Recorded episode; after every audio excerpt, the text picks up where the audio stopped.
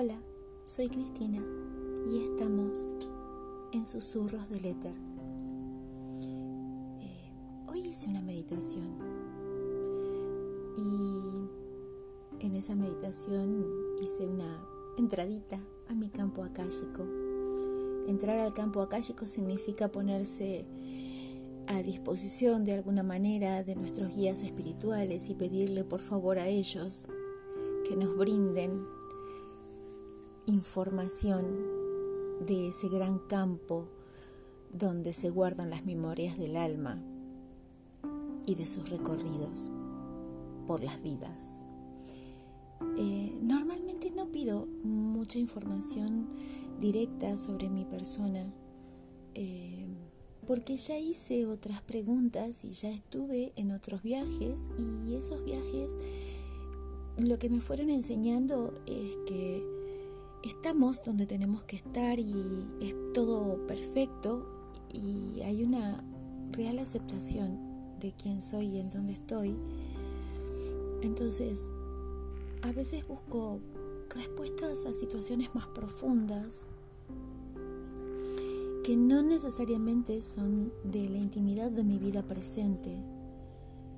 Eh, y hoy recibí finalmente un mensaje que podría ser para muchas personas una verdad de perogrullo, pero eh, el tema es cómo se presenta un mensaje, ¿no? A veces un mensaje se presenta con imágenes que son mucho más reveladoras que las dos o tres palabras en sí mismas, que el mensaje como uno de, ellos que había comentado en un susurro anterior cuando me presenté con ustedes, y es que en la palabra no hay soledad, em, este, este susurro, este esta verdad final, este mensaje final después de haber recibido un montón de imágenes y de sensaciones y de revelaciones fue nunca estás solo.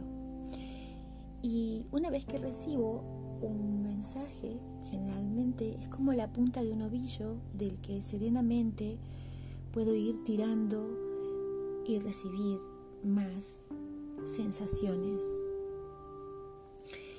esto de, sentir y pensar al mismo tiempo es algo muy mágico.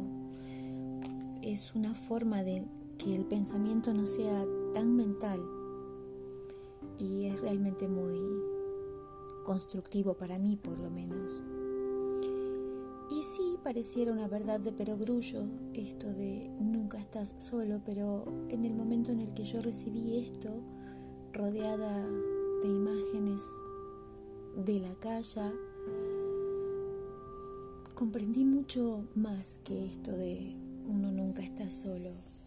Y entonces el planteo es, ¿qué es la soledad?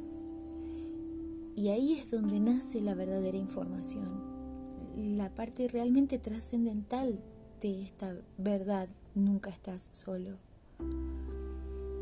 Comprender que la soledad es una construcción del ego es un primer paso para comprender que realmente nunca estamos solos.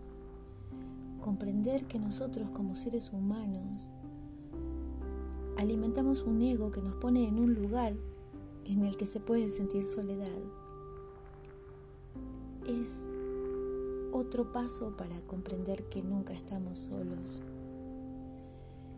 Eh, tenemos una visión tan victoriana de quién es el ser humano es, ese todopoderoso ser que habita este planeta lleno de virtudes incomparables, muy superior a las plantas y a los animales. Y eso es nuestro ego y ahí está nuestra soledad. Cuando comprendemos que somos una molécula más del universo, cuando comprendemos que estamos aquí para cumplir con una función que es simplemente estar dentro de una gran cadena y ser apenas un eslabón o lo que es peor, un punto del eslabón, entonces empezamos a entender que en esto de habitar el planeta y el universo, es imposible estar solos. Pero primero tenemos que despojarnos de esta construcción del ego, que, la tenemos de nacimiento, las madres, y en esto mea culpa, por supuesto, porque madre soy y he construido, y, somos parte de, un ciclo de, perpetuar estas necesidades. Las mamás necesitamos a nuestros hijos cerca, entonces construimos esa necesidad y ese apego. El apego es algo realmente material. Cómo las madres de la naturaleza sueltan a sus hijos a, la vida y es ciclo. ¿Y quién dice que no hay sentimientos en otros seres simplemente porque no son humanos? pero ellas están listas porque si hay algo que hace superior a un animal respecto del ser humano, es ese espíritu noble que ya venció las barreras del apego y venció las barreras del ego. Y es ahí donde yo siento que en realidad no somos superiores a nadie ni a ningún otro ser. Y entonces en esto de soltar el ego, empezamos a replantearnos, o por lo menos yo empiezo a replantearme, cómo construyo el apego y cómo al construir el ego y fortificarlo con el apego, voy generando esta sensación enorme de soledad y la soledad es la ausencia de mirada, de compañía, de contacto y eso es apego. Hay una frase que dice que existimos porque nos ven.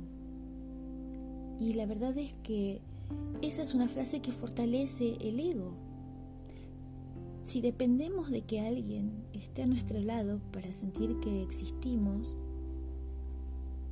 por un lado, estamos poniendo en la mirada del otro la fuerza de nuestra existencia y por otro lado estamos construyendo la soledad.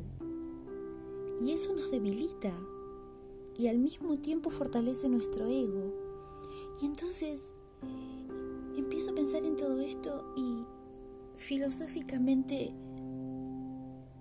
siento que estamos llenos de contradicciones y esas contradicciones son las que generan resistencias y esas resistencias son las que generan sensaciones de angustia y peleas con el destino y peleas con la vida misma. Y entonces pienso que ese mensaje que parecía una verdad tan sencilla y tan simple y tan de perogrullo, al final era para desovillar un montón de metros y metros y metros y kilómetros de preguntas, algunas con respuestas, otras sin respuesta. Pero me parece maravilloso la posibilidad de plantearnos estas cosas, porque entonces puedo aceptar mis limitaciones y entonces al momento de sentirme sola puedo pensar qué tan realmente sola estoy. Cuando puedo abrir los ojos y ver y estar en un mundo lleno de cosas maravillosas como, no sé, las plantas de mi jardín y mis jazmines que en este momento están florecidos, o mm, un gato que anda dando vueltas por ahí, que un día se quedó a vivir con nosotros en casa y que forma parte de nuestra vida porque así lo decidió. Y que yo puedo decir mi gato, pero realmente estoy absolutamente convencida de que solamente nos estamos haciendo compañía y que no me pertenece. Y esas flores de mi jardín tampoco son mías, ni mi jardín es mi jardín, porque es un pedazo de tierra que le pertenece al planeta. Y entonces ¿Qué tan realmente solos cuando podemos ponernos a pensar en todo eso estamos? ¿Qué tan lejos o cerca del otro estamos. Si tenemos tantos pensamientos para reconstruir nuestra realidad, qué oportunidad de sentirnos solos podemos tener cuando podemos comprender que estamos en y con el universo. Te dejo pensando en todo esto y después vamos a tener algunas respuestas o no. Lo importante es movilizar el pensamiento, movilizar el corazón, abrir los ojos del alma y mirar profundo. Porque en definitiva, cuando uno puede iniciar un viaje con el alma que parece ser una introspección, se mete en un fractal en el que termina proyectándose al infinito más profundo. Nos vemos pronto o nos escuchamos pronto susurrando de nuevo. Gracias por estar ahí. Soy Cristina, susurrando. Secretos del éter.